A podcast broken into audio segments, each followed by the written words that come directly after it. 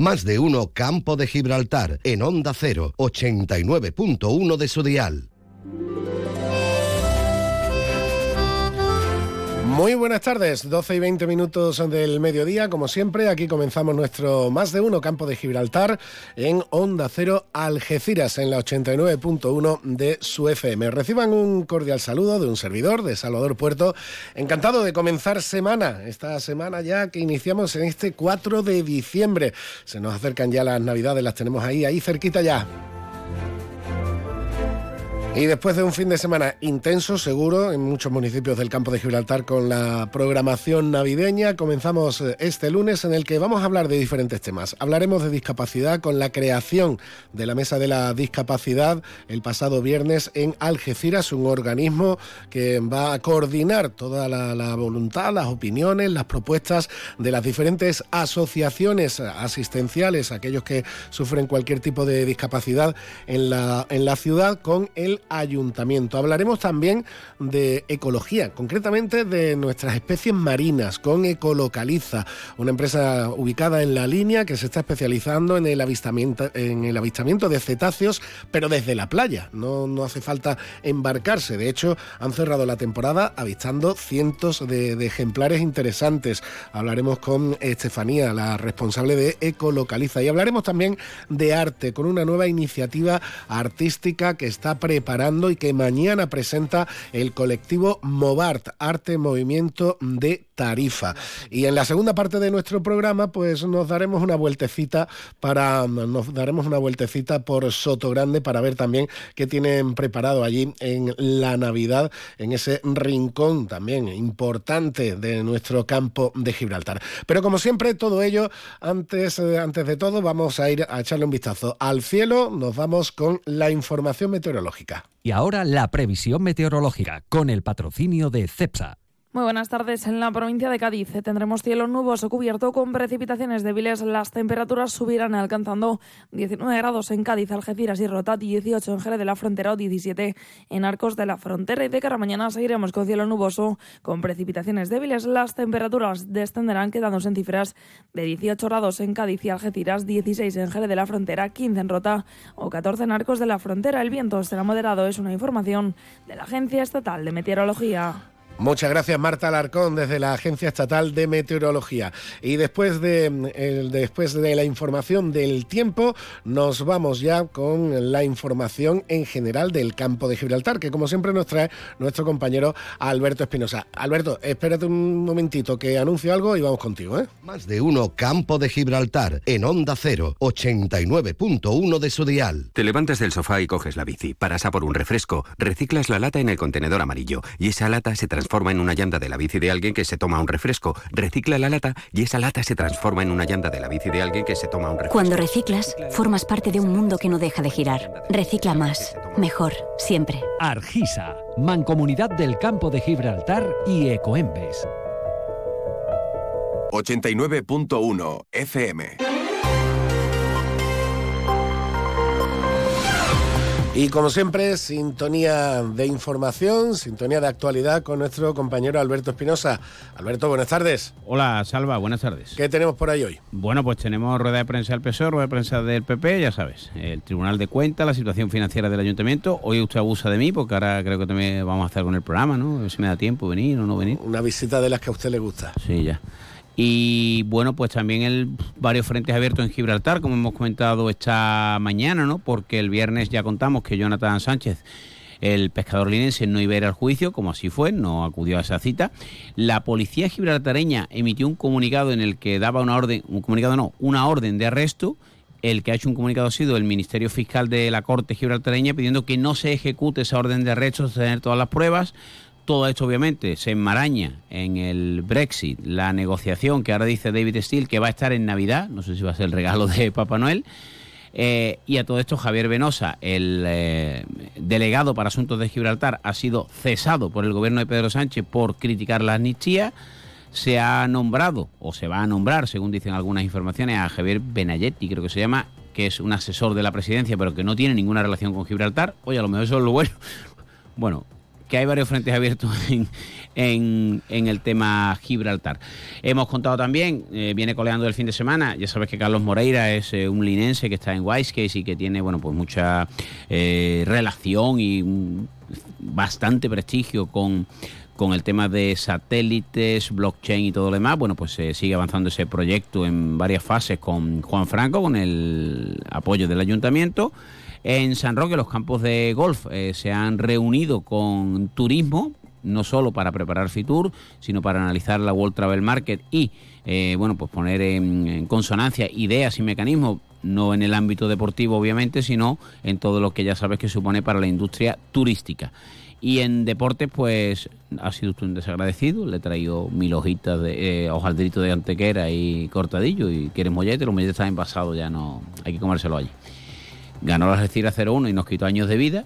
Eh, ganó la Brona en segunda ref en el palo 0-2 y fue apalizado como se esperaba Udea en Zamora por el líder. Ganó el Algeciras 0-1 a pesar de las negativas previsiones de ciertos agoreros que tengo aquí delante. No, yo firmaba el empate y te voy a decir una cosa, si ves el partido, oye, fútbol.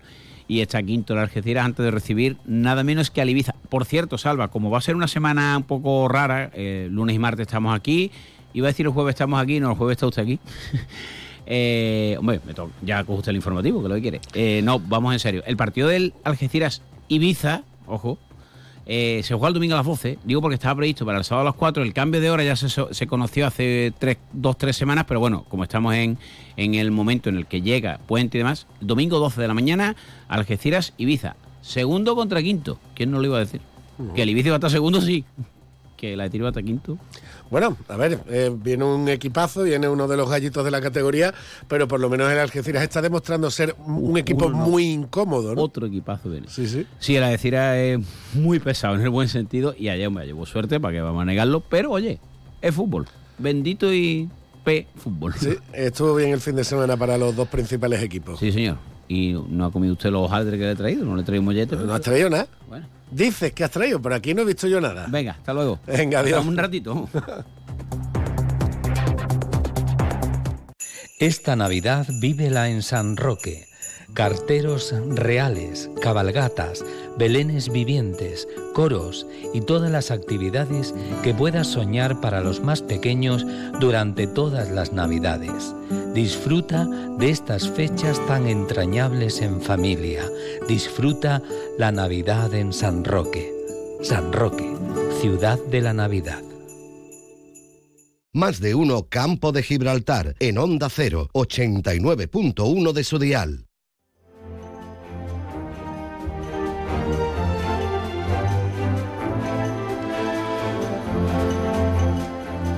Y vamos a entrar ahora en nuestro más de uno campo de Gibraltar en un tema eh, muy importante a nivel local para Algeciras, sobre todo para todos aquellos eh, vecinos y vecinas de Algeciras y también del campo de Gibraltar que están, eh, que están asociados con algunos de los colectivos asistenciales, algunas de las asociaciones de Algeciras que dan asistencia a los, eh, a los que sufren cualquier tipo de o diferentes eh, dolencias o trastornos y sobre todo a sus familiares. Y decía que no solo a Algeciras, sino también a todo el campo de Gibraltar, porque hay mm, muchos socios de estos colectivos que también son de otras partes de la comarca. En definitiva, todos ellos todos ellos, la asociación, podríamos decir, asociación de discapacitados de eh, Alzheimer, de fibromialgia, de eh, Asperger, de autismo, todos están englobados ahora, gracias a la iniciativa del ayuntamiento, en la mesa por la discapacidad, que ya se terminó de configurar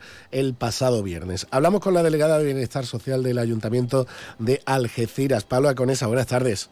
Muy buenas tardes. Bueno, coincidió casi casi el inicio de esta mesa por la discapacidad de Algeciras con el Día Internacional de la Discapacidad, pero no fue, no fue algo, me, me, consta que no fue algo de capricho porque es un trabajo que se viene realizando desde meses atrás, desde hace mucho tiempo, ¿verdad, Paula? Sí, lo cierto es que quisimos que coincidiera con esta fecha señalada para tener un impulso ya a lo que es el trabajo de accesibilidad de cara al ejercicio ya 2024. Eh, esta mesa por la discapacidad es mm, básicamente reunir en un mismo organismo, reunir en, una, en un mismo colectivo a todas las asociaciones que, como digo, realizan esa fundamental labor asistencial en la ciudad. ¿no? Sí, efectivamente, es una mesa de trabajo en la que están representados tanto todos los grupos políticos como el defensor de la discapacidad, que es una figura novedosa en nuestra ciudad, y también pues los colectivos de las distintas discapacidades. Eh, pues hay tanto discapacidad física, mental, como también la sensorial.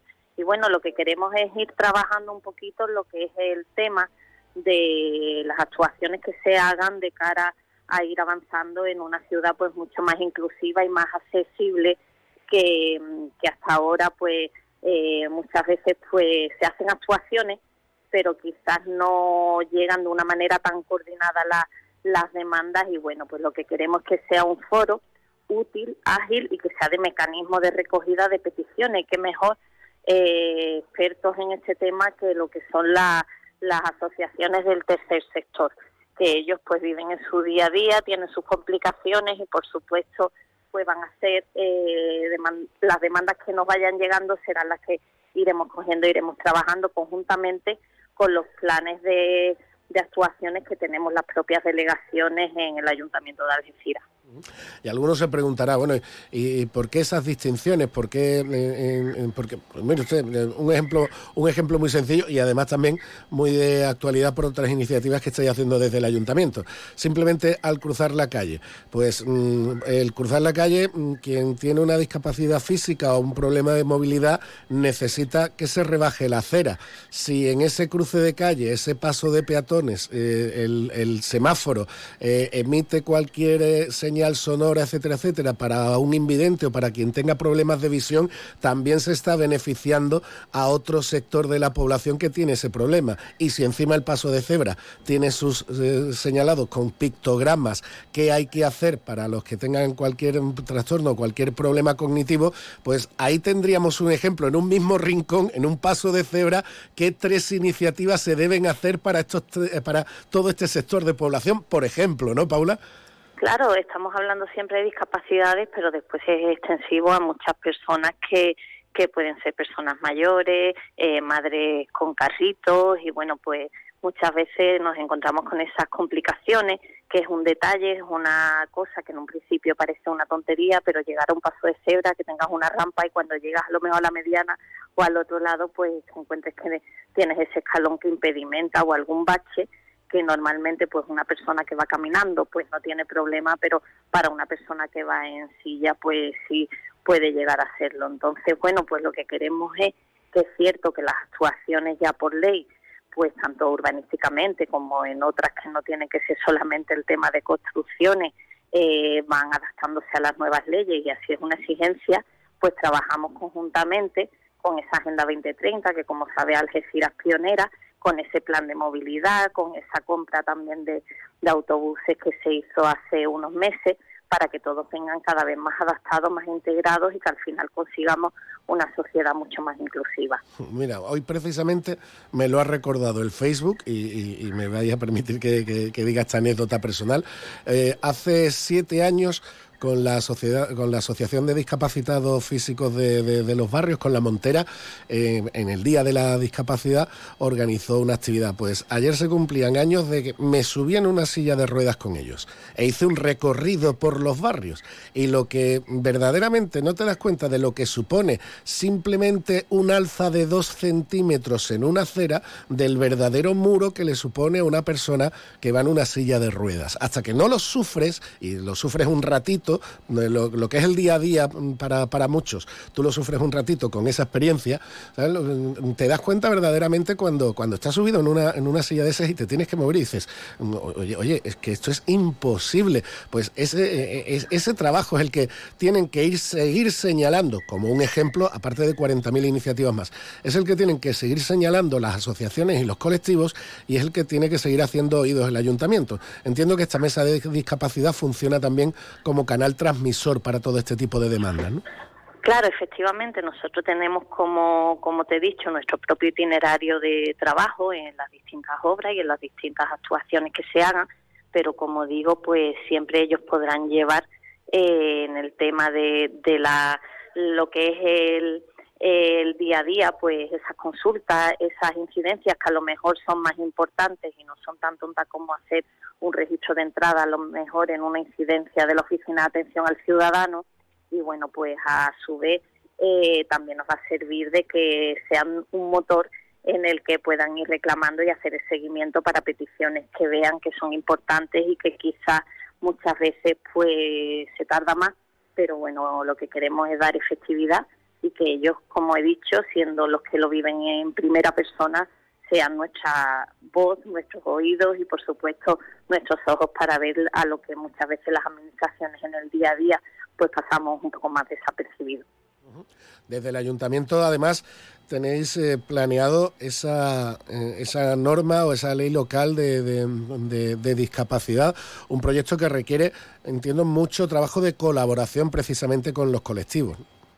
Por supuesto, porque además el trabajo en red siempre va a ser fundamental para llegar a los objetivos que nos queremos marcar y bueno, pues también seguiremos trabajando en conseguir pues ese plan de accesibilidad local, aunque ya tenemos el plan de movilidad y como he dicho la Agenda 2030 que son de rango superior y engloban el 90% de medidas de accesibilidad, pero bueno, no es, no es menos importante el tener una cosa más específica y sobre todo que nos vayamos adaptando a las leyes que vayan surgiendo.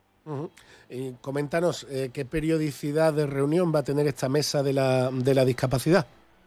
Pues en un principio se estipuló, si no recuerdo mal, que iban a ser eh, en un principio semestrales, pero sí es cierto que en el momento que veamos que hay un tema de importancia o que lo pida alguno de los miembros que se incorpore, pues podemos hacerlo mucho más asiduo y puede ser bimensual, trimestral.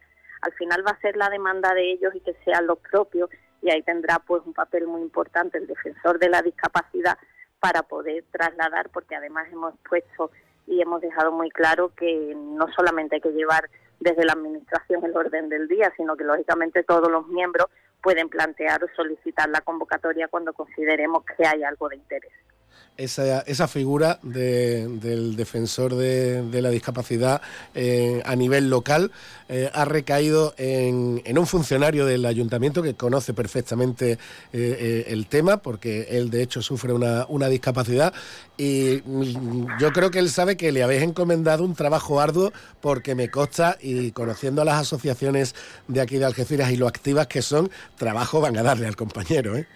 Sí, y además él está encantado porque además es una labor totalmente independiente cuando él ejerce de, delegado de, defensor de la discapacidad, pues lógicamente tiene propia e independencia y, eso pues no va vinculado al tema de ser funcionario de la casa, pero a la vez sabe moverse la administración y va a tener pues libertad para poder ir incidiendo en aquellas cosas que vean que pueden ser resolutivas y que están tardando y el mismo pues, podrá presionar al resto de dependencias para que se cumplan los objetivos que nos tenemos marcados con los colectivos sociales.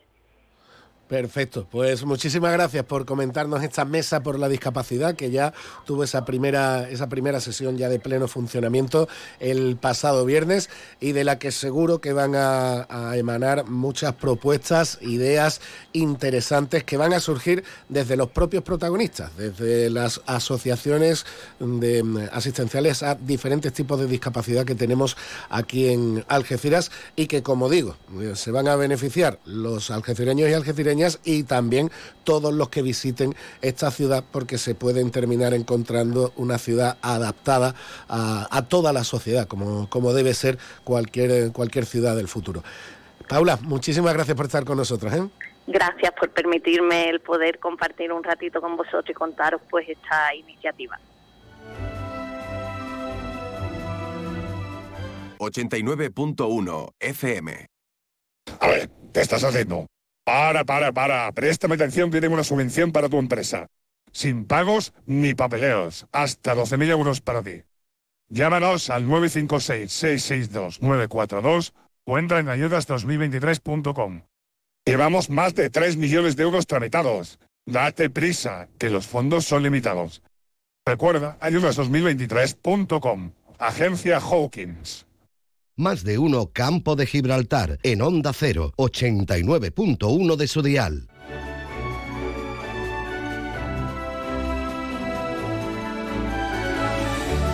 Y vamos a hablar de arte ahora en nuestro más de uno campo de Gibraltar y para ello en esta ocasión nos vamos hasta Tarifa. ¿Por qué? Porque mañana, 5 de diciembre a las 12 del mediodía, en el edificio de la Cárcel Real se presenta una nueva iniciativa cultural muy interesante organizada por la asociación, el colectivo Movart de Tarifa, Movimiento de Artistas en Tarifa. Hablamos precisamente con su presidenta, Lucrecia González Santiago. Buenas tardes. Buenas tardes. Bueno, como te decía fuera de antena, me consta que te, que, te pillo en plena preparación, en plena faena, preparando y organizando todo para mañana, mm, un poquito más tarde de esta hora, eh, eh, a ver, un poquito antes de esta hora, mejor dicho, estar presentando ya esta iniciativa en Open Studios Tarifa Facinas, el arte abre sus puertas. Háblanos un poquito de esto. Bueno, pues ya te, ya sabes sobre desde la asociación MOVAR, el Movimiento de Artistas en Tarifa, eh, eh, ha sido una iniciativa que es el tercer año que se realiza este evento eh, y este año lo titulamos como el abre el arte abre sus puertas y pretendemos hacer una invasión de encantos. y es un evento que como celebración de la creatividad y el, y el talento artístico local y también tenemos varios invitados que vienen de fuera y que están prestando su colaboración y su compromiso, ¿no? que es muy importante para nuestra comunidad. Estamos hablando, Lucrecia, según los datos que habéis publicado ya, que habéis anunciado ya, 24 artistas residentes e invitados, es decir, 24 artistas trabajando y exponiendo de forma colectiva sus obras. Va a haber bueno, perspectivas todas las del mundo y para todos los gustos, entiendo. Sí, sí, porque hay pintura, escultura, eh, cerámica, em, eh, fotografía, ilustración, multimedia. Eh, o sea que la oferta es importante y vamos a hacer 24 artistas distribuidos en 13 talleres.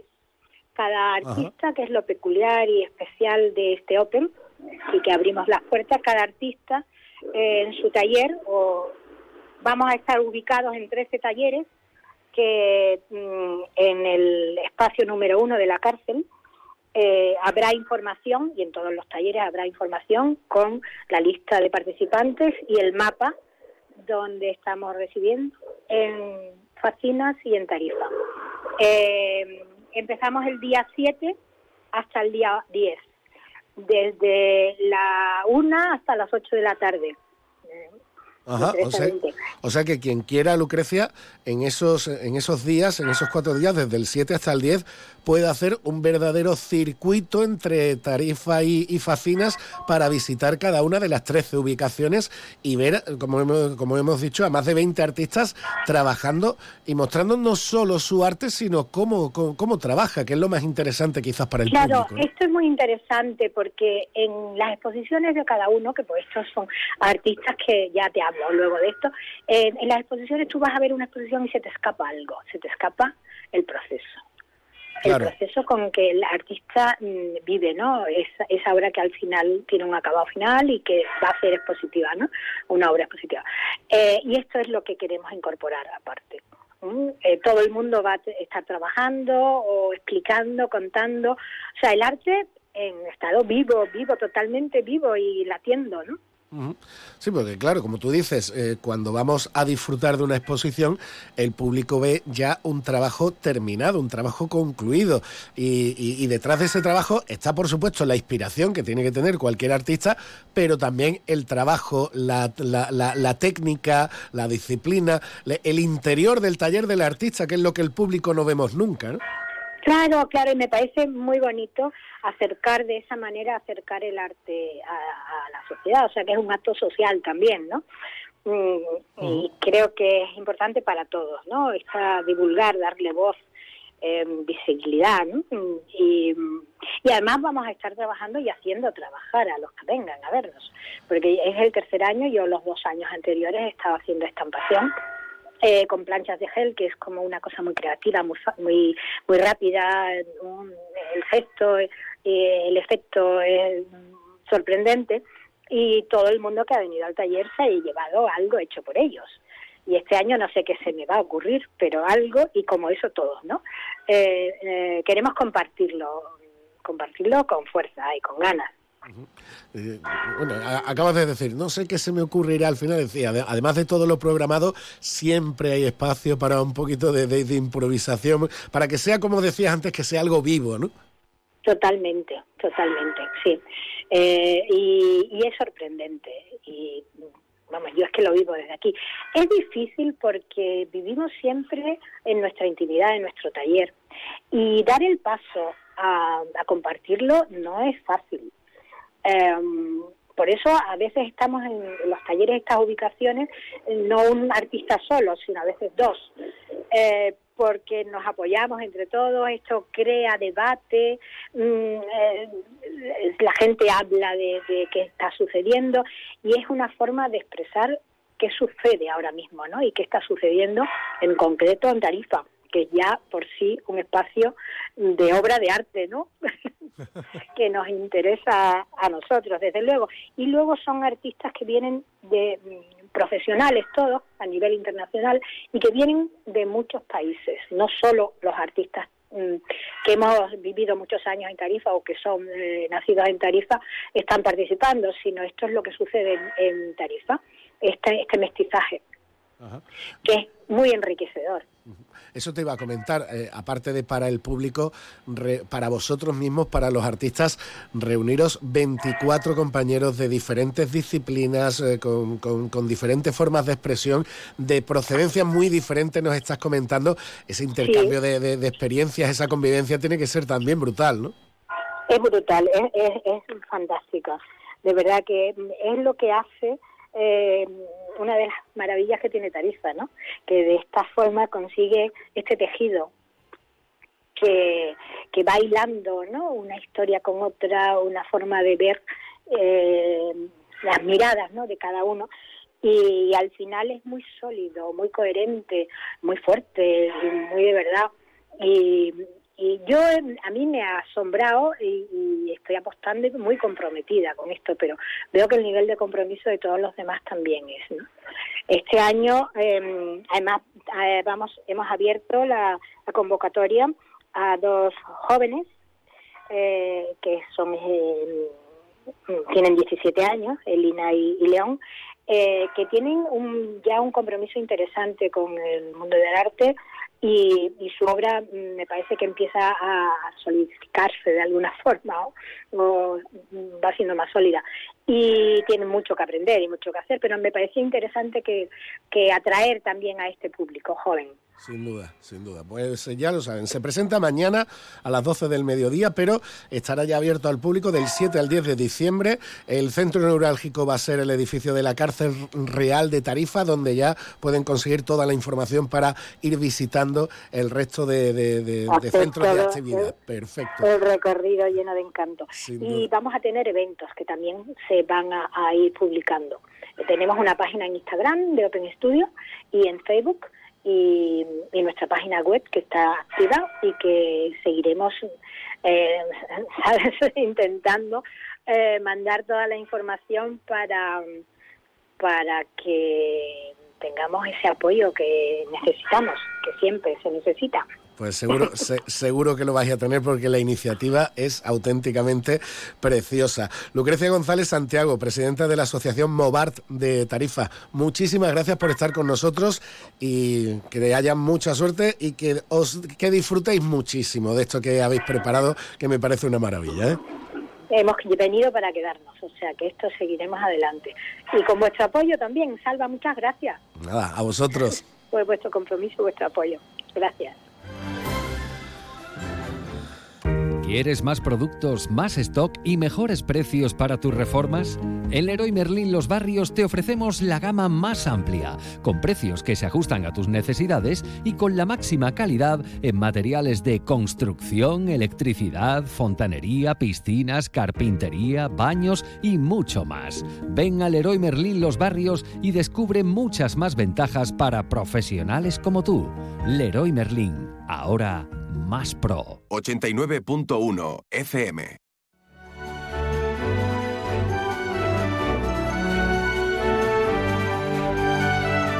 Seguimos en nuestro más de uno campo de Gibraltar y vamos a hablar de nuevo en nuestro programa de nuestra fauna, de la fauna que tenemos en nuestro entorno. Si recuerdan, la pasada semana hablábamos eh, con Miguel Ferrer, el presidente de la Fundación Migres, que cumplía 20 años ya, esta fundación, eh, centrada sobre todo en la ornitología, en el paso de aves a través del estrecho. Pero ya Miguel nos, nos comentó un tema y brevemente que queríamos eh, tratar también aquí en nuestro más de uno campo de Gibraltar. Y es que eh, la zona del estrecho no solo es un fenómeno, no solo hay un fenómeno, un fenómeno migratorio por, por los cielos en el eje norte-sur, sino que también lo hay en el, en el agua, en nuestros mares, en ese cruce, en ese choque entre el Mediterráneo y el Atlántico, en ese eje este-oeste.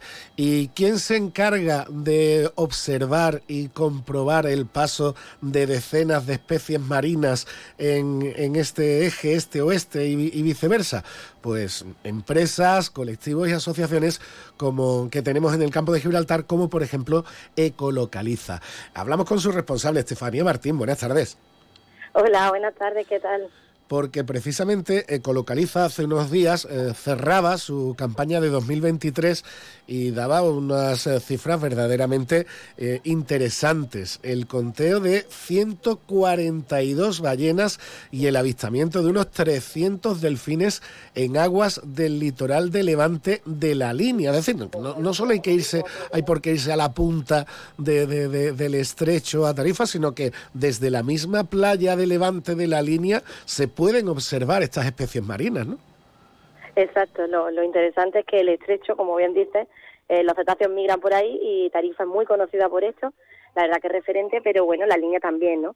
Y aquí tenemos la suerte de que, de que las podemos observar desde tierra y este año pues hemos contabilizado esos 142 y casi unos 300 avistamientos de, eh, de, delfines, ¿vale? No es que sean 300 delfines, sino que son 300 avistamientos, luego en cada avistamiento a lo mejor hay de uno a pues 100 animales, ¿vale? Y esa es la suerte que tenemos, la línea también lo podemos hacer desde, desde en barco, pero lo estamos estudiando principalmente ahora mismo desde, desde tierra, de una forma muy, muy respetuosa. Porque evidentemente, bueno, y sobre todo los pescadores y, tanto profesionales como los aficionados, quien ahora también con el paddle surf, que la gente se adentra un poquito, se aleja un poquito más de, la costa, el que tenga barquito, ver los diferentes tipos de delfines que tenemos en la zona es habitual, ver los calderones eh, también es, es habitual, hasta, hasta las orcas, pero mm, aparte de de, esas, de esas poblaciones que tenemos aquí, que, residen aquí, podríamos decir, que viven en nuestras aguas, ese fenómeno migratorio a través del estrecho es espectacular, ¿verdad? Claro, o sea, aquí tenemos la suerte, como bien decías, que, el estrecho conecta dos grandes masas de agua, el Atlántico y el Mediterráneo, y aquí se produce la migración de, bueno, de animales que van de un sitio a otro para comer, para reproducirse, y ahí en ese paso donde estamos nosotros en medio y podemos disfrutar de la, de la migración de estos animales. En concreto, lo que nosotros principalmente estamos estudiando es el rorcual común, la segunda ballena más grande del mundo, que tenemos la suerte que, pasa por delante nuestra. Eh, y eso es lo que estamos aprovechando, ese fenómeno, para estudiarlo y para saber más sobre ello. Llevamos un montón de años, pero lo último sí que estamos contando con eh, ciudadanía y cada vez el proyecto es más interesante por eso. Se dice pronto, el segundo animal más grande del planeta Tierra lo podemos ver en las costas del campo de Gibraltar. El, rol, el, común, como tú dices, que es un primo de, la ballena azul, es del mismo género, y es quitando, es el segundo animal más grande del mundo, que tiene que ser impresionante verlo. ¿eh? Es impresionante verlo, sobre todo porque en realidad estos animales, la peculiaridad que tienen es que la mayor parte del cuerpo del animal no lo vemos, se queda debajo, entonces tú ves solamente una parte, ves un poquito la cabeza, la aleta dorsal, normalmente no son animales que saquen la cola, entonces lo impresionante es ver un animal enorme al lado tuya que realmente no estás viendo nada más que un, pequeño porcentaje de su cuerpo. Entonces es una, una pasada, tenerlo cerca es brutal. pero nada más que saca la aleta que no sé cuántos metros podrá medir, pero ya tiene que ser un espectáculo, claro. Claro, claro, estos animales, bueno, pues un rorcual puede medir unos entre 18 y 24 metros. Entonces, eh, una pasada tenerlo al lado y la cola, pues imagínate. Pero la cola normalmente no la saca, ¿vale? No es como, por ejemplo, los castalotes, sino que los rorcuales comunes en su paso migratorio no... La hemos visto alguna vez, no es algo que nunca hagan, pero normalmente no lo hacen. Bueno, eh, han mencionado otro, otro que también, el, el, animal carnívoro más grande del mundo, que es el cachalote, que también se puede ver en nuestras costas. También, también, el los cachalotes vienen aquí cada, cada primavera, cada, cada verano, eh, y también se puede ver. Lo que pasa es que los cachalotes para verlos tienes que salir a navegar al estrecho. Ahí, por ejemplo, en las horas de la línea no, los cachalotes no los vemos. Ahí sí que sí que tienes que, que salir a navegar y tal estrecho más profundo y ahí sí que sí que se ven. Eh, entiendo, Estefanía, que cuando hacéis iniciativas con, con, los ciudadanos, tanto con escolares como con adultos, mm, entiendo que mucha gente se, tendrá, se sorprenderá de este tipo de datos, porque no creo que sea de dominio público que desde nuestras playas se pueda ver al segundo, se pueda ver la presencia del segundo animal más grande del planeta. Exacto, eso era nosotros llevamos un tiempo estudiándolo, tanto el barco como desde tierra, pero sobre todo en tierra llamaba mucho la atención porque la gente nos veía con los prismáticos ahí puestos en la playa y tal. Entonces las personas se empezaron a interesar y por eso abrimos un proyecto de voluntariado en el que la gente se pudiera involucrar en el proyecto y ayudarnos a tomar los datos. Y claro, es sorprendente porque por eso, por lo que dice, porque la mayoría de la gente no se espera que por aquí se pueda ver una ballena, ni siquiera la segunda ballena más grande del mundo y mucho menos que se puedan estudiar, ¿no? que haya gente que la estamos estudiando. Y ese también es un poquito nuestro objetivo, difundir el conocimiento, que la gente, nuestro lema es conocer eh, para proteger y la única forma que tenemos de que la gente llegue a comprender qué está pasando con estos animales que están aquí, que no están aquí ahora, sino que llevan mucho tiempo migrando, pero que, necesitan nuestra protección, pues es difundiendo el conocimiento, ¿no? divulgándolo. Y, la gente se sorprende mucho, evidentemente, las niñas sobre todo, porque no se esperan eh, que eso esté ocurriendo. Lo bueno es que como estamos muchas horas en temporada con los prismáticos en la playa y la gente pasa por allí y veranean por allí, pues atraemos mucho al público para que nos echen una mano y sobre todo para que las vean y ahora la ayuda de esa nueva atalaya, de, ese, de, esa nueva instalación que publicó hace también muy poquito el Ayuntamiento de la Línea, ese mirador ubicado en la playa, orientado hacia el mar para facilitar la labor del avistamiento de cetáceos desde tierra. Exacto, antiguamente, bueno, antiguamente hace un, mes o así, unos meses, había un pequeño balconcito que era muy, a nivel turístico estaba muy chulo aquí en la línea porque la gente se asomaba, se hacía fotos y tal, y había una caseta que era la caseta del socorrista para vigilar las playas durante la temporada de verano.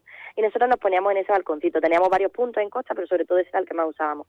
Y bueno, gracias a la insistencia, a la perseverancia de que llevamos mucho tiempo con el proyecto, también lo presentamos este año en Fitur, pues el ayuntamiento decidió eh, atender ¿no? nuestra iniciativa y han reformado el punto de avistamiento, lo han hecho, lo han creado eh, con sombra, eh, con un, eh, un, ¿cómo se dice? una, una, sillita, ¿no? Un asiento.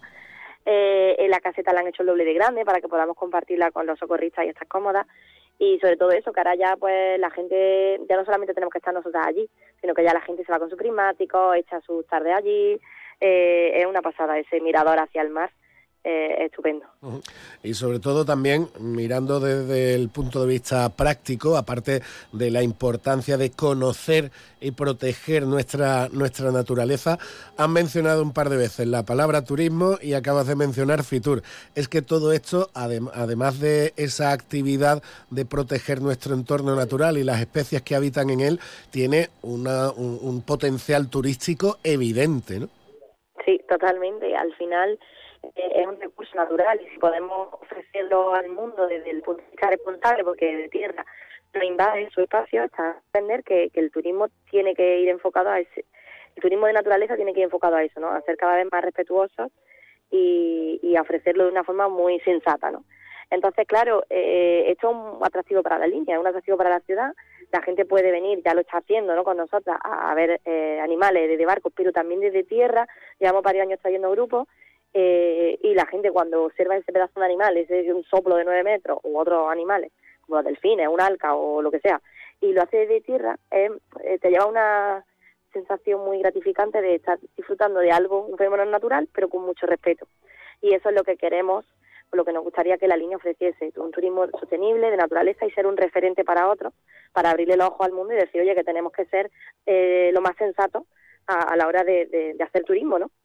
Sin duda. Pues con iniciativas como las que proponéis y realizáis siempre de, Ecolocaliza, se sigue avanzando en ese camino. Estefanía Martín, muchísimas gracias por estar con nosotros y enhorabuena por la labor que hacéis. ¿eh? Muchísimas gracias a vosotros, gracias. Más de uno Campo de Gibraltar en Onda 0, 89.1 de su dial.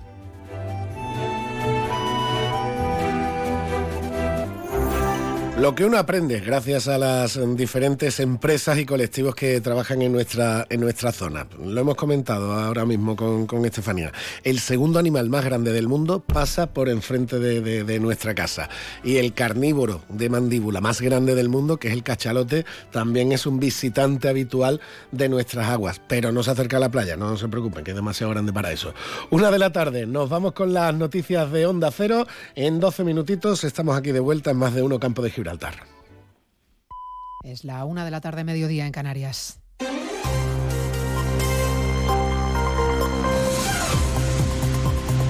Noticias en Onda Cero.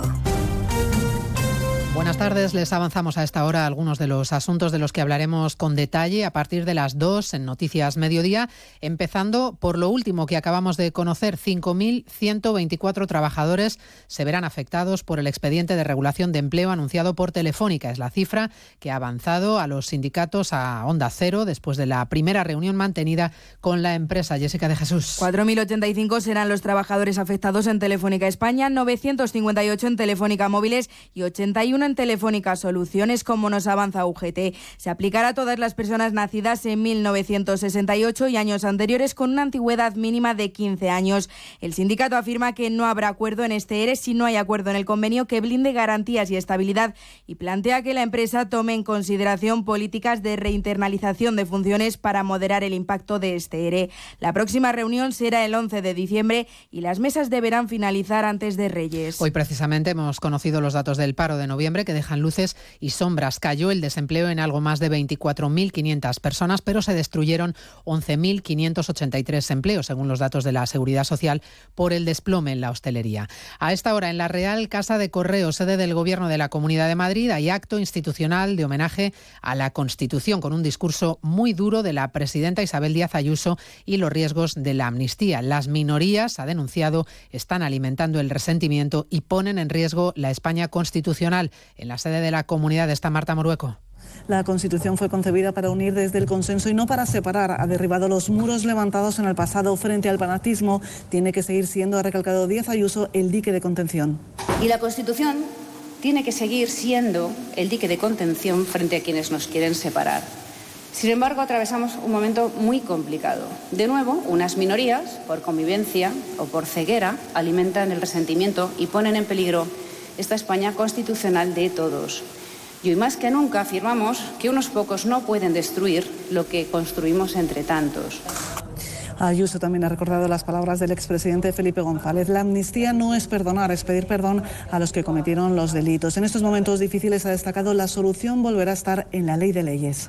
El Partido Popular avanza que no bajará el pulso en la calle, que seguirá con las manifestaciones para denunciar la ignominia que está cometiendo el presidente Sánchez, que negocia fuera de España el futuro de España con la mediación de un salvadoreño, en referencia al diplomático Francisco Galindo, el elegido para arbitrar en las reuniones del PSOE y de Junts, pero no en las que se mantengan con Esquerra, que será otro verificador. Lo ha avanzado el presidente Sánchez esta mañana, que ha equiparado además esas conversaciones con las que mantuvo Aznar con ETA en Ginebra. El nuevo argumento que avanzaba minutos antes en más de uno en Eco Andueza, el líder de los socialistas vascos. Las circunstancias muchas veces marcan la agenda y también marca la coyuntura a la que se celebran esas negociaciones. ¿no? Yo creo que también hubo negociaciones en Ginebra directamente con NETA y el resultado creo que es, es evidente. ¿no? Por tanto, bueno, yo prefiero darle tiempo al tiempo y ver a ver qué que dan de sí esas, esas negociaciones. Hoy recupera además actualidad la no renovación del Consejo General del Poder Judicial. Se cumplen cinco años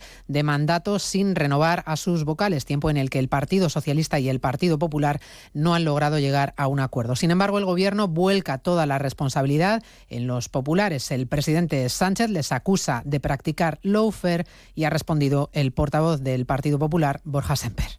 Un disparate más, empiezo por la última, un disparate más del señor Sánchez en, esa, en ese muro que pretende levantar para encerrarse y obviar la realidad, el señor Sánchez saca a pasear sus viejos fantasmas metiéndose con la oposición. Semper, que ha advertido a Vox, además, de que hay que hacer una oposición responsable y sensata y de que no se van a despistar con los intereses partidistas de otros, respuesta al anuncio de la formación de Abascal de que cortan sus relaciones con la cúpula del Partido Popular después de no lograr unificar posturas sobre cómo responder a la hoja de ruta del PSOE con la amnistía y sus pactos con el independentismo. A partir de las 2 de la tarde estaremos un día más en Gaza. El ejército israelí no aminora su ofensiva, volcado en el norte de Cisjordania, pero manteniendo los ataques al norte de la franja de Gaza y de nuevo con los hospitales como objetivo. Ha impactado un misil en la entrada del hospital de Jabalia, donde el trabajo es cada vez más complicado. Nos enfrentamos a muchos problemas. El más importante es que no hay personal sanitario.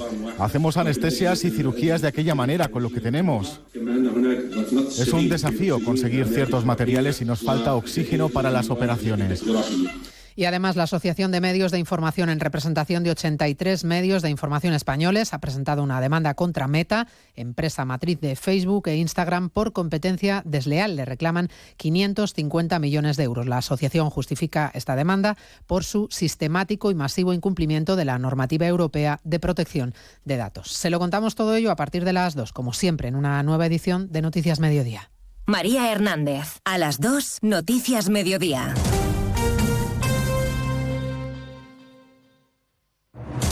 Onda Cero registra su mejor final de año desde 2016. Más de dos millones de oyentes nos siguen cada día porque confían en la credibilidad, en la pluralidad y en la cercanía de nuestros comunicadores. Carlos Alsina, con más de uno, anota el mejor final de año de toda su carrera. Y Julia en la Onda, con Julia Otero, sigue siendo en 2023 el segundo programa más escuchado de las tardes. Rafa La Torre sigue sumando oyentes en la brújula. Y Rocío Martínez y Edu Pidal debutan con incremento de seguidores al frente de Radio Estadio Noche. Y en el fin de semana, por fin no es lunes con Jaime Cantizano y Radio Estadio con Edu García, son el magazine y el programa deportivo que más crecen en 2023. Gracias por creer en la fuerza de la radio. Gracias por creer en Onda Cero, tu radio.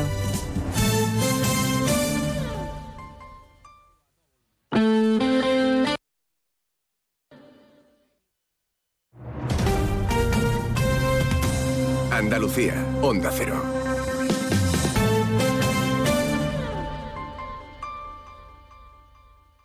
Estamos en pie porque Andalucía nunca se rindió. Un pueblo unido y luchador que levantó esta y otras tierras y siempre defendió la igualdad. Que nadie nos saque ahora los colores, porque pintamos tanto como cualquiera en España. Por nuestra historia y nuestro futuro, el 4 de diciembre saca tu bandera al balcón. Andalucía pinta, Junta de Andalucía.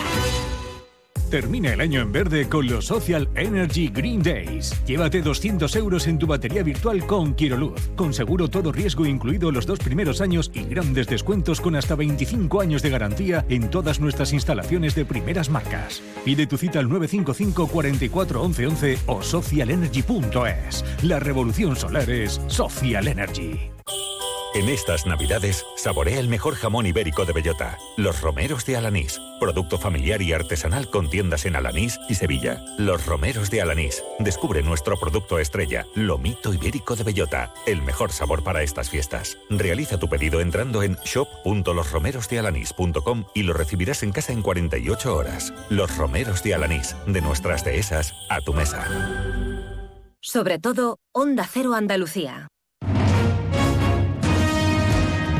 En Onda Cero, Noticias de Andalucía. Jaime Castilla. Buenas tardes, hacemos a esta hora un repaso de la actualidad de Andalucía de este lunes 4 de diciembre, Día de la Bandera Andaluza, que conmemora las manifestaciones por la autonomía plena este mismo día de 1977. Con este motivo ha tenido lugar en el Palacio de San Telmo de Sevilla un acto en el que la bailaora Sara Barás ha sido la encargada de recitar el homenaje a la bandera. Posteriormente ha sido el presidente de la Junta, Juanma Moreno, el que ha leído una declaración institucional en la que ha defendido una España de iguales sin exclusiones y sin levantar muros. En otros asuntos, baja el paro en Andalucía durante el mes de noviembre en 8.852 personas con respecto a octubre, lo que supone una bajada del 1,2%. La cifra total se sitúa, por tanto, en 710.753 parados según datos del Ministerio de Empleo. Sobre el tiempo, un nuevo frente lluvioso atraviesa hoy la comunidad dejando precipitaciones en todas las provincias y va a continuar a lo largo de toda esta semana de puente con festivos el miércoles por el Día de la Constitución y el viernes por el Día de la Inmaculada Concepción, patrona de España. En Cádiz, la Guardia Civil ha detenido a cuatro personas acusadas de homicidio por lanzar al mar desde una patera a un inmigrante en la playa de Caños de Meca, en la que falleció ahogado. Nacero Cádiz, Carmen Paul. Recordemos que los hechos tuvieron lugar el pasado 21 de octubre. Las víctimas eran transportadas en una embarcación recreativa por varios contrabandistas. Tras arrojarlos al mar y una vez rescatados, uno de ellos fue atendido de forma urgente por los servicios médicos sin poder hacer nada por salvar su vida. Seguimos ahora con el repaso de la actualidad del resto de provincias y lo hacemos por Almería. En Almería ya han podido volver a sus casas afectados por humo 20 desalojados tras el incendio de una vivienda en Cuevas de la Almanzora. Todos salvo el inquilino de la vivienda afectada porque la habitación donde se originó el incendio ha quedado calcinada, la vivienda precintada hasta su evaluación. En Ceuta se ha presentado la carta de pictogramas de accesibilidad cognitivas para las cafeterías de la ciudad, una prueba piloto que tiene como objetivo principal implantarse en los locales hosteleros para facilitar la comprensión y la comunicación, promoviendo así la inclusión y el acceso a los servicios a personas con discapacidad.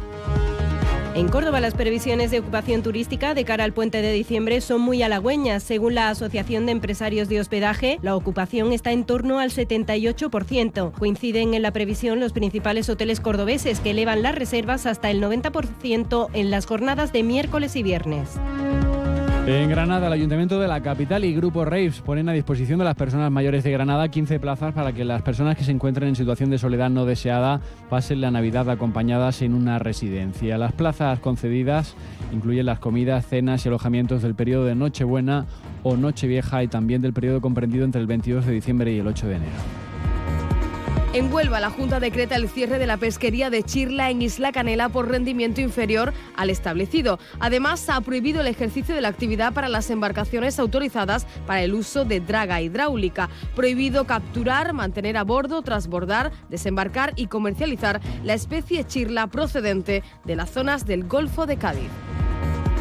En Jaén, unos 600 trabajadores del sector del transporte de viajeros alcanzan su cuarta jornada de huelga. Desde el pasado viernes están en paro con un seguimiento que los sindicatos cifran por encima del 70% y con las posiciones estancadas en la negociación del convenio colectivo. En Málaga, los datos eh, del paro conocidos hoy delatan que la única provincia andaluza que sube el número de desempleados es la de Málaga con 583 parados más. Por su parte, en términos absolutos a nivel interanual, el paro ha disminuido en la provincia en 6.134 trabajadores. Y en Sevilla, el sindicato UGT denuncia una nueva agresión a personal sanitario, en este caso en el centro de salud del municipio de Cantillana, donde un hombre agredió al conductor de una ambulancia, a un enfermero y a un médico que tuvieron que refugiarse en el centro y llamar a la Guardia Civil que detuvo al agresor. Más noticias de Andalucía a las 2 menos 10 aquí en Onda Cero. Onda Cero. Noticias de Andalucía. Ay, José, todavía no he comprado el jamón ibérico para Navidad. ¿Cómo? Antonio, por favor, vete corriendo a Montesierra que tienen los mejores jamones ibéricos de Jabugo. Embutidos, carnes y todo lo que necesitas para triunfar esta Navidad. ¿Y dónde está Montesierra, José? Los encuentras en Jerez, Jabugo y en montesierra.com. No falla. Montesierra, excelencia de principio a fin. Hay mucha Navidad en la provincia de Córdoba. ¿Sabes por qué? Por nuestra rica gastronomía, por nuestras luces navideñas, porque tenemos un Belén gigante de chocolate, porque aún puedes escuchar villancicos en pueblos espectaculares, pero sobre todo porque tenemos gente fantástica que hará que tu Navidad sea especial. Saboréala. Diputación de Córdoba. 89.1 FM. ¿Buscas dónde celebrar el fin de año? En el Hotel Alborán ya puedes reservar para vivir tu noche vieja a lo grande. Elige solo cena de gala, solo cotillón, los dos o paquete completo con alojamiento incluido. Como siempre, nos adaptamos para que des tu mejor bienvenida al año nuevo. Infórmate en el 956 63 28 70 o en hotelalboranalgeciras.com. En Enotienda El Decantador preparamos cajas personalizadas para que esta Navidad solo usted decida cuánto quiere gastar en su regalo de empresa. Como la despensa de Palacio, chocolates Amatler, turrones Albert Adrià, productos gourmet de Rosa La Fuente, La Chinata o El Ronqueo, entre otras, harán de su regalo un mundo de sensaciones, tanto para empresas como para particulares. Enotienda El Decantador, calle Sáenz Laguna 19, Algeciras. Búsquenos en redes sociales o en el 856 22 22 25. En diciembre abrimos todos los días. Le esperamos. Te levantas del sofá y coges la bici, paras a por un refresco, reciclas la lata en el contenedor amarillo y esa lata se transforma en una llanta de la bici de alguien que se toma un refresco, recicla la lata y esa lata se transforma en una llanta de la bici de alguien que se toma un refresco. Cuando reciclas, formas parte de un mundo que no deja de girar. Recicla más, mejor, siempre. Argisa, Mancomunidad del Campo de Gibraltar y Ecoembes. Más de uno Campo de Gibraltar en Onda 0, 89.1 de su dial. Y en nuestro Más de uno Campo de Gibraltar nos vamos ahora, bueno, pues a uno de los rincones magníficos que tenemos en la comarca, un rincón además que le encanta al compañero Alberto Espinosa, que por eso también lo tenemos por aquí. Alberto, buenas tardes de nuevo. Hola, Salva, buenas tardes. No, a ti no, a ti no te gusta, ¿no? Porque bueno, en el Campo de Gibraltar tenemos la suerte de contar con un rincón turístico de excelencia que además es reconocido internacionalmente, que atrae, que primero genera además mucha actividad económica y mucho empleo, que siempre es importante, que atrae gente de cualquier parte del mundo y que también, evidentemente, está celebrando la Navidad. Y buena muestra de todo ello lo encontramos en el único resort de cinco estrellas que tenemos por ahora en el campo de Gibraltar, que es el SOS Sotogrande. Y allí, con su manager de marketing y de marca, eh, hablamos ahora mismo. Belén Ibañez, buenas tardes. Hola, ¿qué tal? Muy buenas tardes. Como decimos, estamos en, estamos en plena Navidad también en el Sosoto Grande. Sí, así es. Ya el pasado viernes día 1 ya inauguramos nuestro árbol de Navidad. Lo encendimos y reunimos también algunos amigos para, para celebrar estas fiestas y, y bueno, que nos pudieran acompañar en un momento tan especial con nuestra decoración navideña que ha quedado espectacular y que invito a todo el mundo a, a descubrirla. Eh, Belén, la decoración navideña del Sosoto Grande es espectacular. La hemos visto también ya en imágenes que, habéis publicado, también hemos estado por allí. Pero entiendo, además, Belén, una, una, tiene que ser una decoración muy genérica, muy internacional, aunque la Navidad es algo que ya engloba casi casi todo el mundo, porque clientes y entre clientes y residentes del Sosoto Grande podemos encontrar casi casi cualquier nacionalidad, ¿no? Sí, totalmente. A ver, eh, realmente Sito Grande ya de por sí es un destino, es un destino internacional, eh, pero nosotros, por ejemplo, a nivel de a nivel de huéspedes, sí que el público que más nos visita es generalmente inglés, luego sería español, luego también eh, centroeuropeo, eh, de diferentes nacionalidades. Eh, pero bueno, en general en Soto Grande eh, puedes encontrar mm, muchísimas nacionalidades. De hecho, con la última promoción de, lo que es British Verde, eh, hay como 15 nacionalidades diferentes, con lo cual imagínate. Eh, bueno, y además me, ha encantado un detalle, porque siempre buscáis la originalidad y, rizar el rizo y hacer y, cumplir siempre ese lema del apelativo que le habéis puesto al hotel de el cortijo revolucionado, recordando aquel, aquel antiguo cortijo en el que se, se, basa la, la actual instalación. Vaya árbol de Navidad más original y más curioso que habéis instalado en el Soso Grande.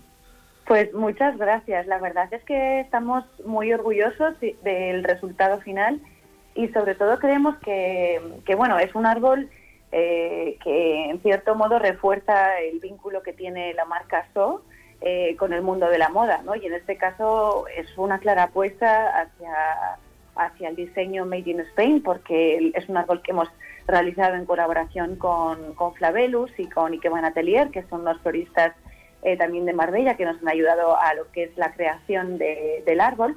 Pero bueno, es un árbol que recoge pues en más de tres metros, pues mm, en torno a más de media, eh, de medio centenar de alpargatas, eh, que como sabéis es un zapato súper típico español, pero Clavelus es una marca que también muy revolucionaria e innovadora y que apuesta por, el, por los oficios más artesanales y por un diseño moderno, por lo que al final son alpargatas muy sofisticadas que son las que visten un árbol muy ecléctico y muy moderno al mismo tiempo. A ti no se te hubiera ocurrido, Alberto, a ti no se te hubiera ocurrido un árbol de Navidad con el pargato. ¿eh?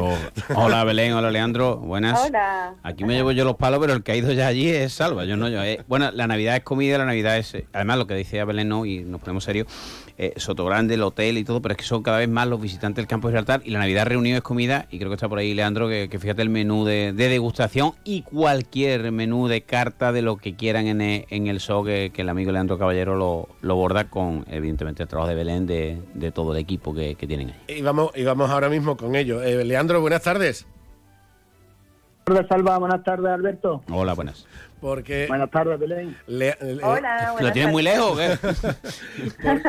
porque, otra, otra de las apuestas, otra de las apuestas claras del Sosoto Grande está siendo la gastronomía. Y un ejemplo de ello es el trabajazo que hace tanto, tanto Leandro Caballero como, como su equipo.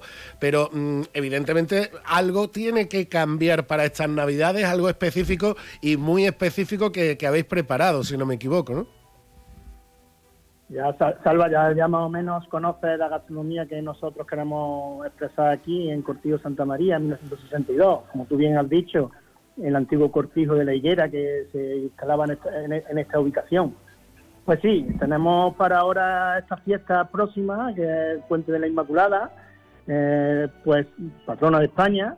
Eh, tenemos ahora un, menú de degustación a cuatro manos con Nicolas Isnar, estrella Michelin, en, Francia, pues tenemos un menú que, que le llamamos el menú de las burbujas, porque vamos a combinar vinos espumosos con una selección de platos y con las manos de Nicolás, que ya más o menos tanto Alberto como tú, Salva, lo conocéis y con mi aportación también. hay, algo, hay una cosa en la que os parecéis mucho, Nicolás y tú, eh, que además de excelente chef, es, es una magnífica persona, un tío súper simpático. Belén, Nicolás Isnar es otro de los chefs que habéis conquistado en Sosoto Grande, ¿eh? Sí, la verdad es que lo hablábamos justamente con, con Leandro hace un rato y es que para nosotros es eh, súper importante ser un referente gastronómico, tanto en Soto Grande como, como en el campo de Gibraltar con, con Cortijo Santa María.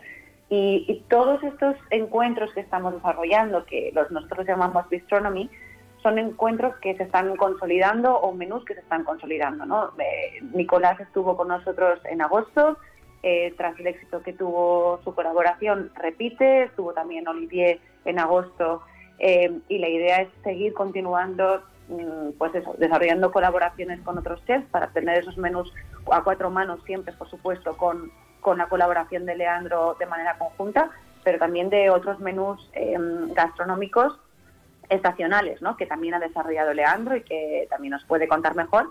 Pero sí, o sea, estamos encantados de que Nico, de que Nico vuelva. Además es que Nico en sí es, eh, es como muy festivo, en realidad, ¿no? Eh, es como, es como, es, es, burbujeante. yo en ese sentido, Salva, evidentemente conocemos a Leandro y a Belén, pero eh, Belén yo creo que también eh, vais consiguiendo poco a poco eso, ¿no? Que la gente, el hotel, el cortijo revolucionado, como, como dice Estefan, como dice Leandro, demás, cada vez hay más gente que va simplemente a comer, a cenar, a darse un spa, lo que sea, y también estáis, tú que ya estás vinculada a todo Soto Grande, el otro día, me contaba Sara, se inauguraba en, en el mercado de Levante, ¿no? La zona de la Marina, donde está el mercadillo tradicional, el árbol de Navidad, tenéis el branch en la reserva, es decir, es un capricho en Soto Grande esta Navidad es brutal en, cuanto a variedad y estáis ahí haciendo ese, ese trabajo, ¿no? Desde eso.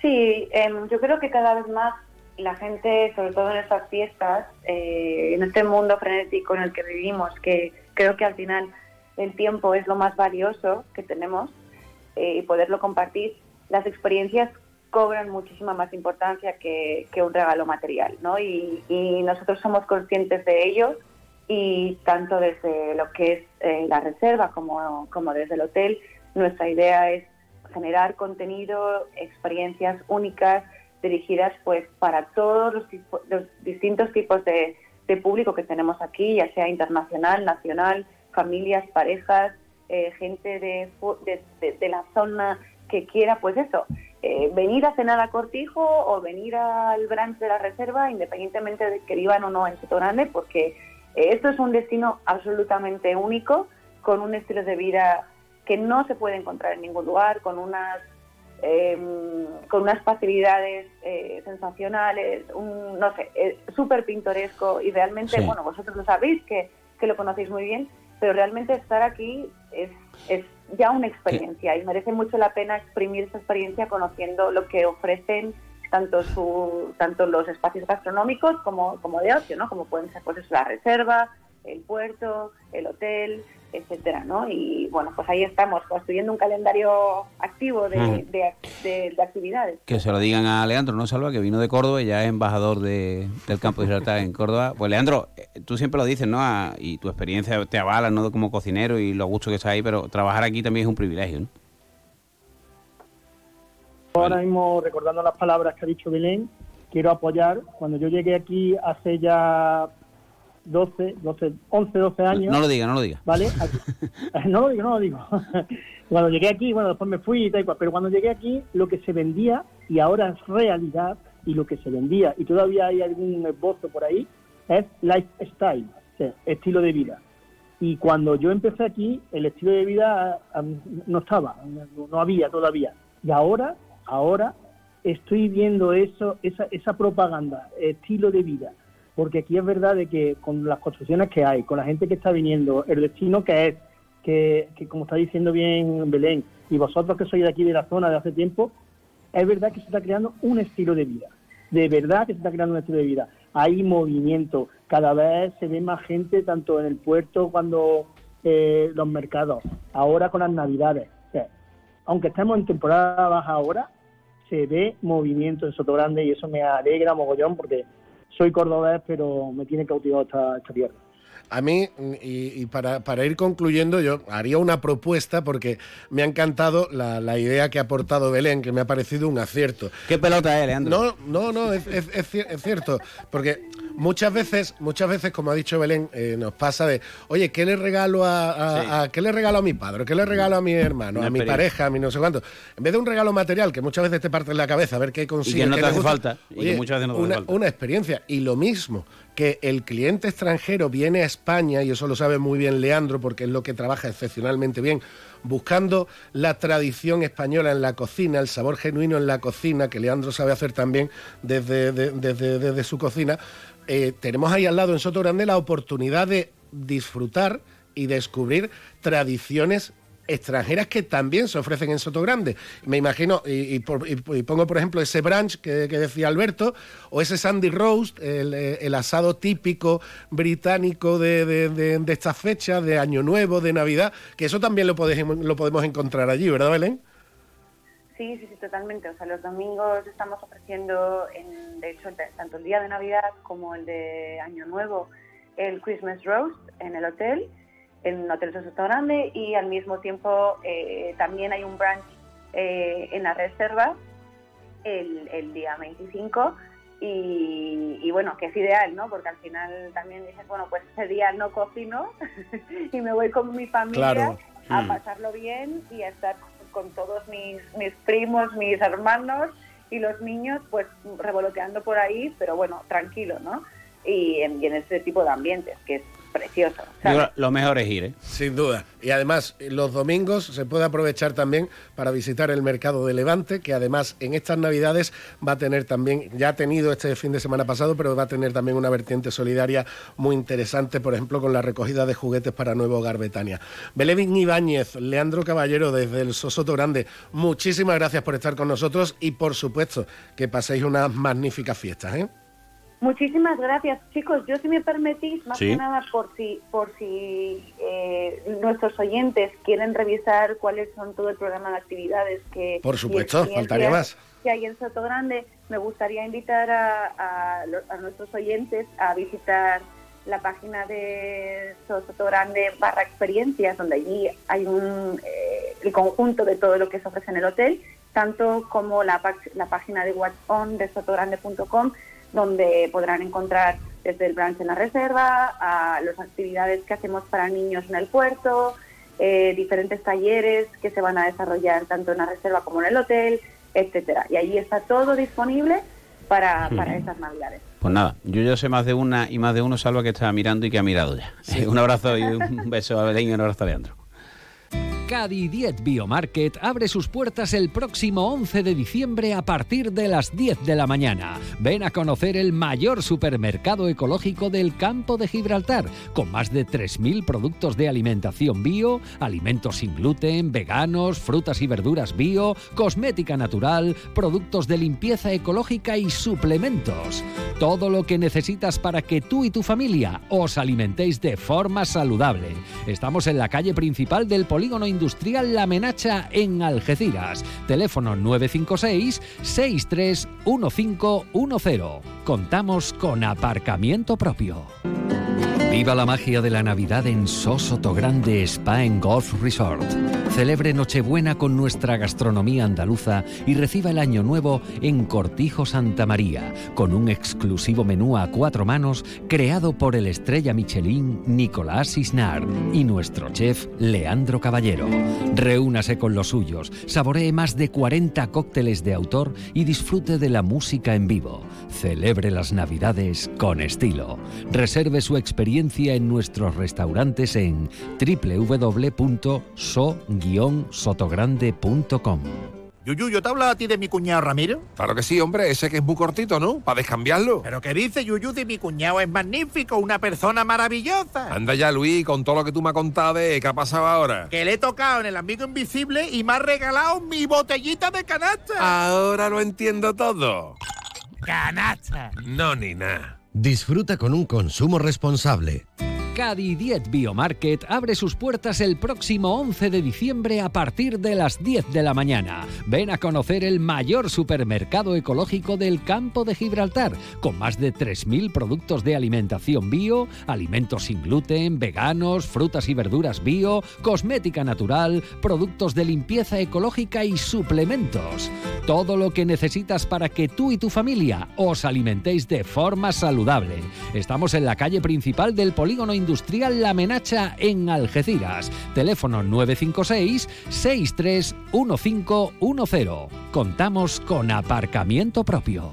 Cambia el mundo y pásate a la energía limpia. Si quieres ahorrar en tu factura de la luz, en Leroy Merlin Los Barrios realizaremos tu proyecto de placas solares y aerotermia. Ven y nuestros profesionales realizarán tu presupuesto en menos de 72 horas. Además, nos encargamos de gestionar tus subvenciones y licencias. Pregunta condiciones en tienda. Leroy Merlin da vida a tus ideas.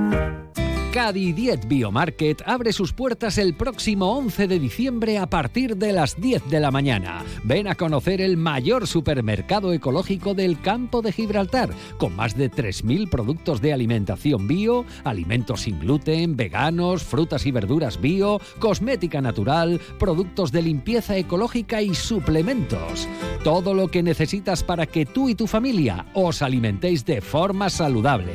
Estamos en la calle principal del polígono industrial La Menacha en Algeciras. Teléfono 956 631510.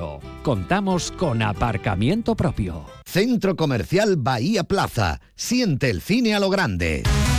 Butacas VIPs, sonido envolvente, pantallas únicas. Odeon Experience en Bahía Plaza. Suena bien, ¿verdad? En Bahía Plaza ponemos la tecnología a tu alcance con el cine del futuro. Vívelo, siéntelo. Estamos en el polígono de Palmones. Cine a lo grande. Más de uno Campo de Gibraltar en Onda 0, 89.1 de su dial.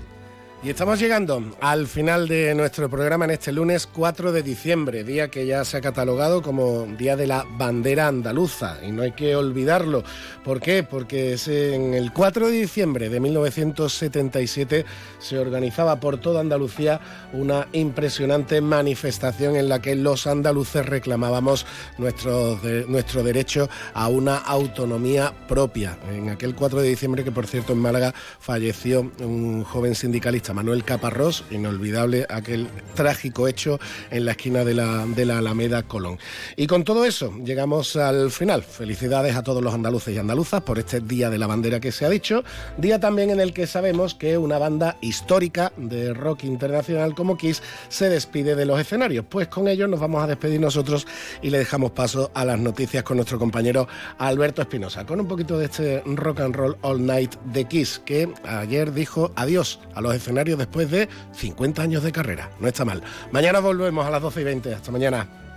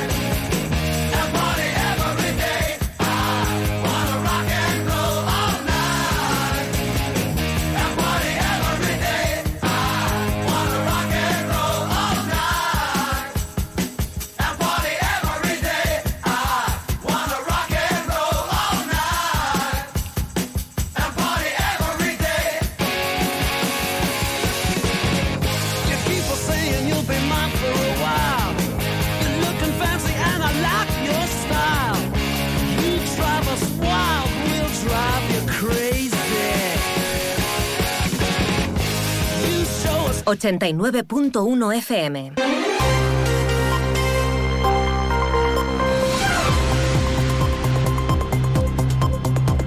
Noticias del campo de Gibraltar en Onda Cero Algeciras con Alberto Espinosa.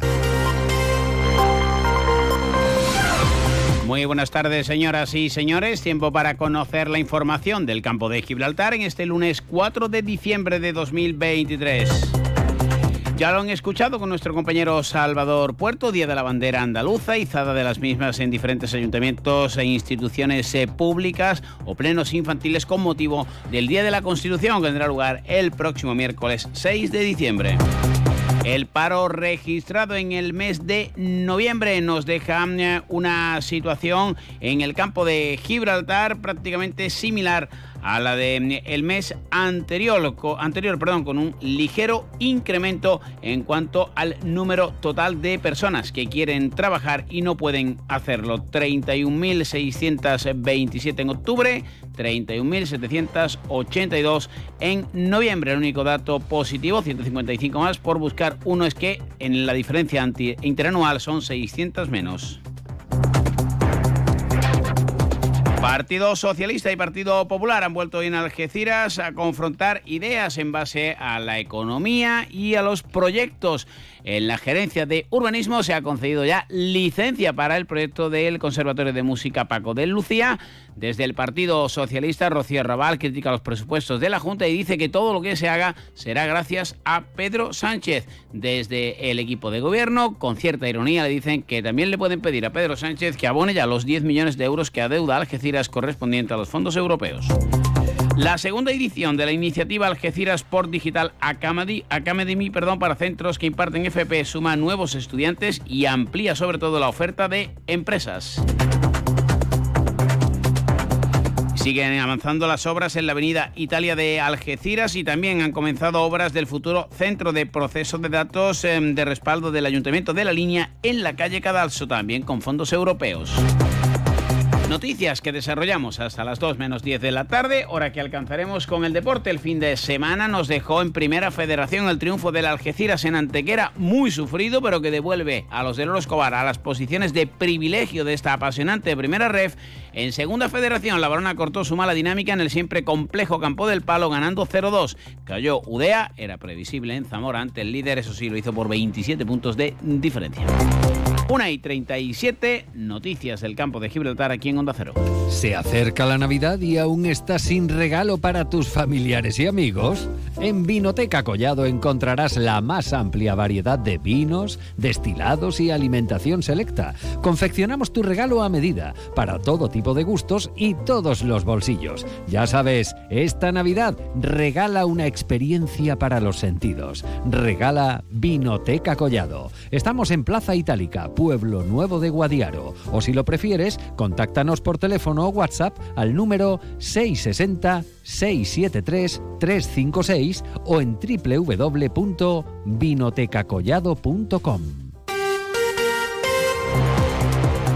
Pues 155 personas más se han incorporado a las listas del desempleo, dejando un total de 31.782 en los ocho municipios de la comarca. Solo en Castellar, tres personas estaban en las listas del SAE y ahora han encontrado una ocupación, una cifra muy similar a la del pasado mes. Suele ser noviembre un tramo complicado. Ahora viene la campaña navideña y es presumible el descenso. Veremos qué ocurre cuando pasen esas fiestas a partir del mes de enero. Valoraciones eh, por parte de los sindicatos. Manuel Triano, Comisiones. Desde Comisión Obrera consideramos que el incremento del paro en el mes de noviembre, no por, por ser novedoso, puesto que todos los meses de noviembre en nuestra comarca se incrementa el desempleo, es menos preocupante. Y en ese sentido nos preocupa fundamentalmente el incremento que se está dando en sectores como la gente joven y el incremento del desempleo entre las mujeres. Por lo tanto, entendemos y seguimos reclamando mm, políticas activas de empleo y desarrollo económico para el campo de Gibraltar, tanto en el terreno de las infraestructuras como en el de las inversiones productivas que puedan dar respuesta a los miles de trabajadores y trabajadoras que buscan empleo en nuestra comarca.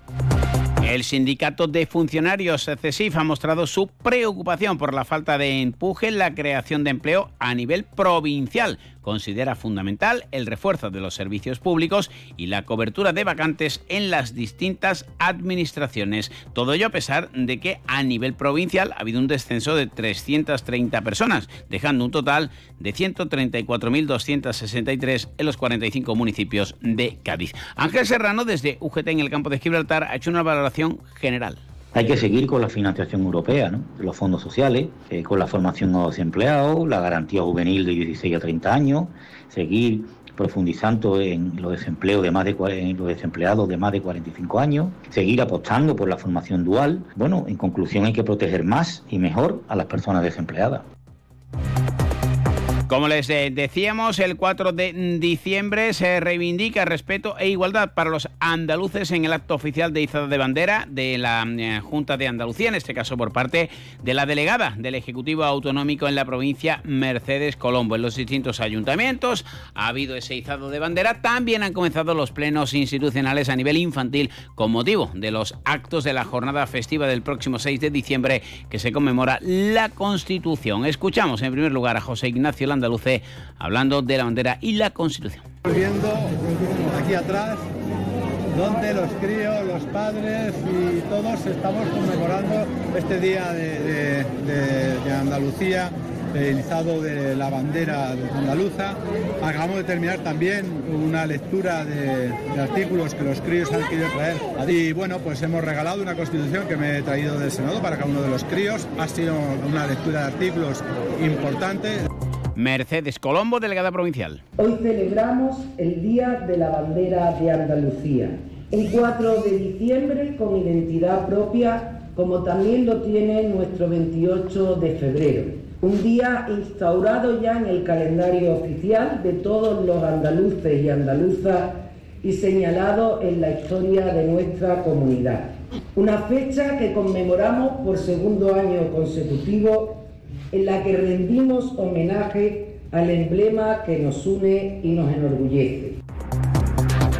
Y vamos eh, con el cruce de declaraciones entre el Partido Socialista de Algeciras y el Partido Popular. Fran Fernández ha hablado de un pleno en la Mancomunidad de Municipios del campo de Gibraltar para llevar a cabo inversiones relacionadas con el ciclo del agua. Actividades económicas que, como todos saben, provienen del plan de transformación y resiliencia del Gobierno de España, que Pedro Sánchez puso en marcha a la salida de la pandemia.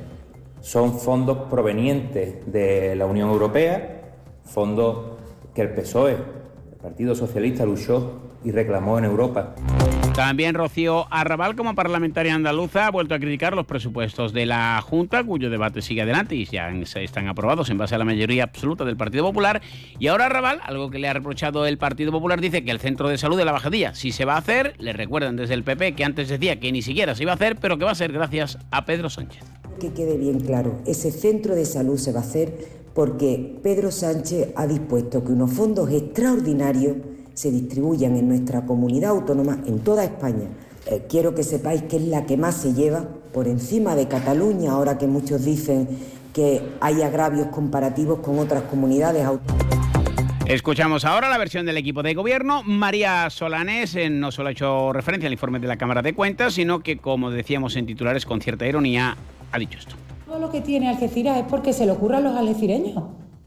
Es que ya está bien aquí de los regalos. Ahora Pedro Sánchez. ¿Pedro Sánchez qué? ¿Es que Pedro Sánchez redacta los proyectos? ¿Es que Pedro Sánchez viene aquí y hace las obras? Ya está bien.